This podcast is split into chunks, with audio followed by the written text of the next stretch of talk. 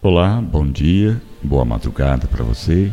Eu sou seu amigo Carlos Bock e vamos à leitura, o nosso encontro de todas as madrugadas com Deus.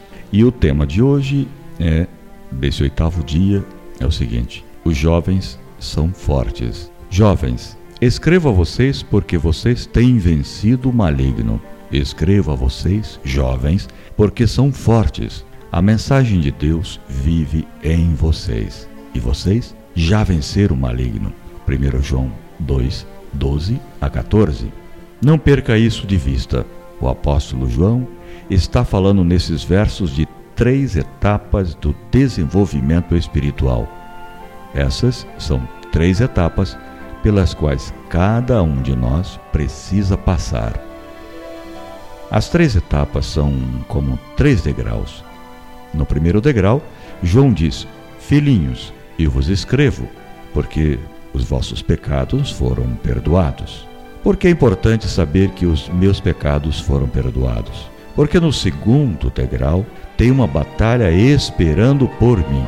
A vida cristã não é uma festa, é uma batalha.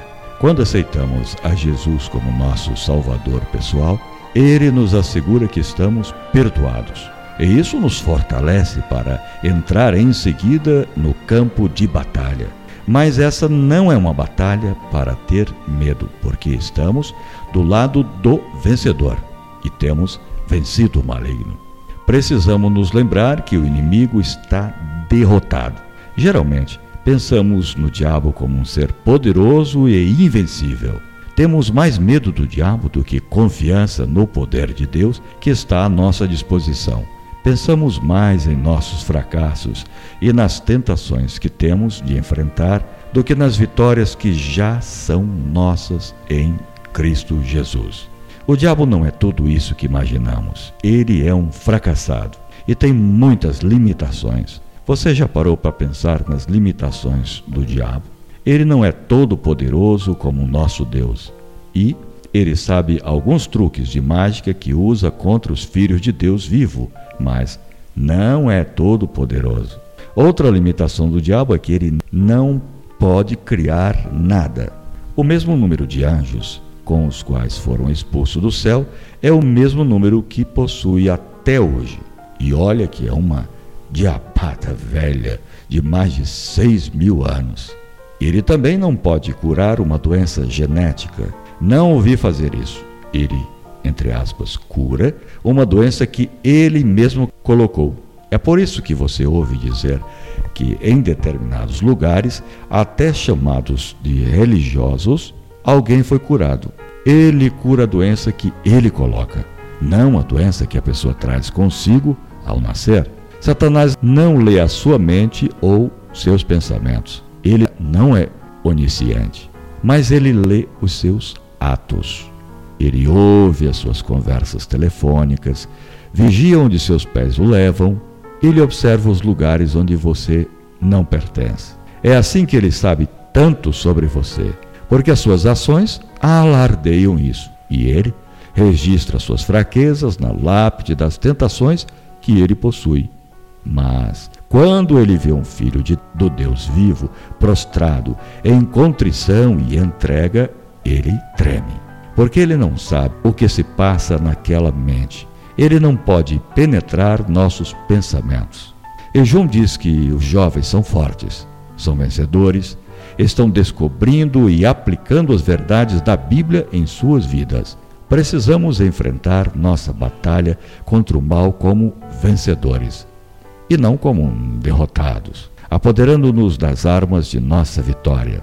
Resista ao diabo jamais corra ou fuja com medo. Portanto, obedeçam a Deus e enfrentem o diabo, e ele fugirá de vós. Tiago 4, 7. Os cristãos geralmente citam só a última metade desse versículo, mas ela é apenas parte da primeira metade. O mais importante é submeter-se a Deus. Muitos cristãos que são assaltados por grandes tentações começam a se subestimar, tornam-se desencorajados e deprimidos e logo desistem, dizendo que a fé não funciona.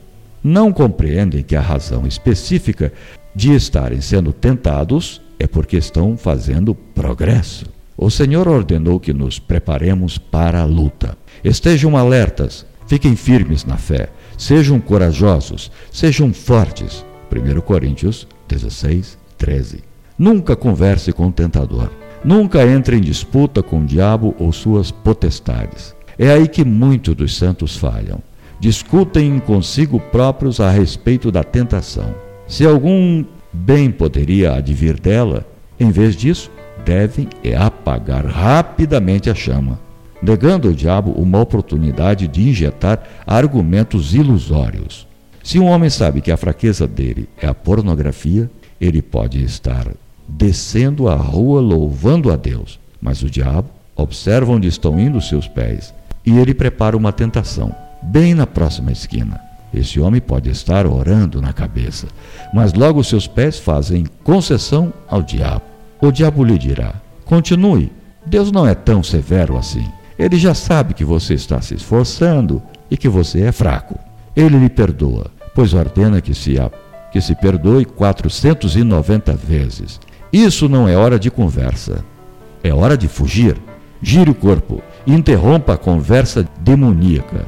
A maneira mais eficiente de se falar com o diabo não é com a boca, mas com os pés. Determine parada instantânea de qualquer possibilidade de ceder à tentação. A hora de parar a tentação é o primeiro impulso. É aí que você precisa declarar um rápido e enfático não. Alinhe-se do lado de Deus imediatamente contra o pecado.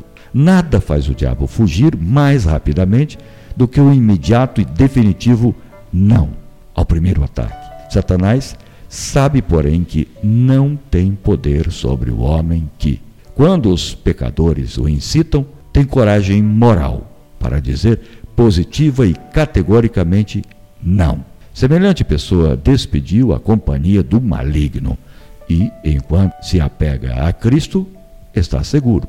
Acham-se onde anjos celestiais se podem comunicar com ele, concedendo-lhes poder moral para vencer.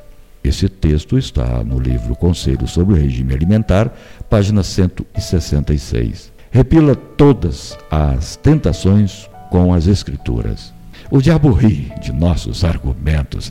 Ele nada, eles nada significam para ele apenas uma coisa que põe terror em sua alma. E isso é a palavra de Deus no coração do crente, crida e operante, ativada. Para possuir poder contra o diabo, a palavra de Deus precisa sair de um coração que crê e de lábios que confiam. Por isso, não podemos permitir que nada roube o tempo da Bíblia. Não deixe que a internet, os amigos, a música, a televisão ou qualquer outra coisa roube o tempo da Bíblia. Escrevo a vocês jovens, porque são fortes. A mensagem de Deus vive em vocês. Os fortes são encontrados de Bíblia aberta. Não podemos ficar plugados na rede por três horas, ler a Bíblia por três minutos e achar que estamos fortes contra as tentações. Deus nos deu um dia de 24 horas. 1440 minutos. Se você separar 15 minutos por dia para a leitura da Bíblia, lerá a Bíblia toda em um ano. Não use a desculpa de que não tem tempo. Davi disse: Eu tenho feito a vontade do Senhor e não tenho desobedecido aos seus mandamentos. Salmo 18, 21 e 22. Responda à tentação com um mandamento contrário. Se a sua tentação é em relação ao adultério ou à fornicação, grite: Não adulterarás. Êxodo 20, 14. Se se trata de qualquer tipo de cobiça, proclame: Não cobiçarás. Verso 17. E se trata de uma lascívia antiga que tenha se apossado de você, grite: O pecado não dominará vocês. Romanos 6, 14. Busque na Bíblia e pegue alguns mandamentos contrários. Comece a proferi-los e a crer neles. Somente a fé faz operar a palavra escrita. E somente a palavra operante, ativada, põe o diabo para correr. Você pode se posicionar e dizer: Diabo, estou a salvo de você e de qualquer coisa que você envie contra mim proveniente do inferno. A minha resistência não é em função da minha santidade, não. Resisto em função da palavra escrita de Deus, como Jesus fez. Se você guarda os caminhos do Senhor, seu Deus, ele lhe dará grande vitória e vai lhe encorajar. Não importa o que você esteja enfrentando, ele irá conduzir você até o fim. Viva como um vencedor. A mensagem de Deus vive em vocês e vocês já venceram o maligno. 1 João 2,14. Você não pode esquecer. Precisamos enfrentar a batalha da vida cristã como vencedores e não como derrotados. Lição que aprendi hoje. Reflita alguns pontos do que você leu, o que você aprendeu. Como colocar em prática?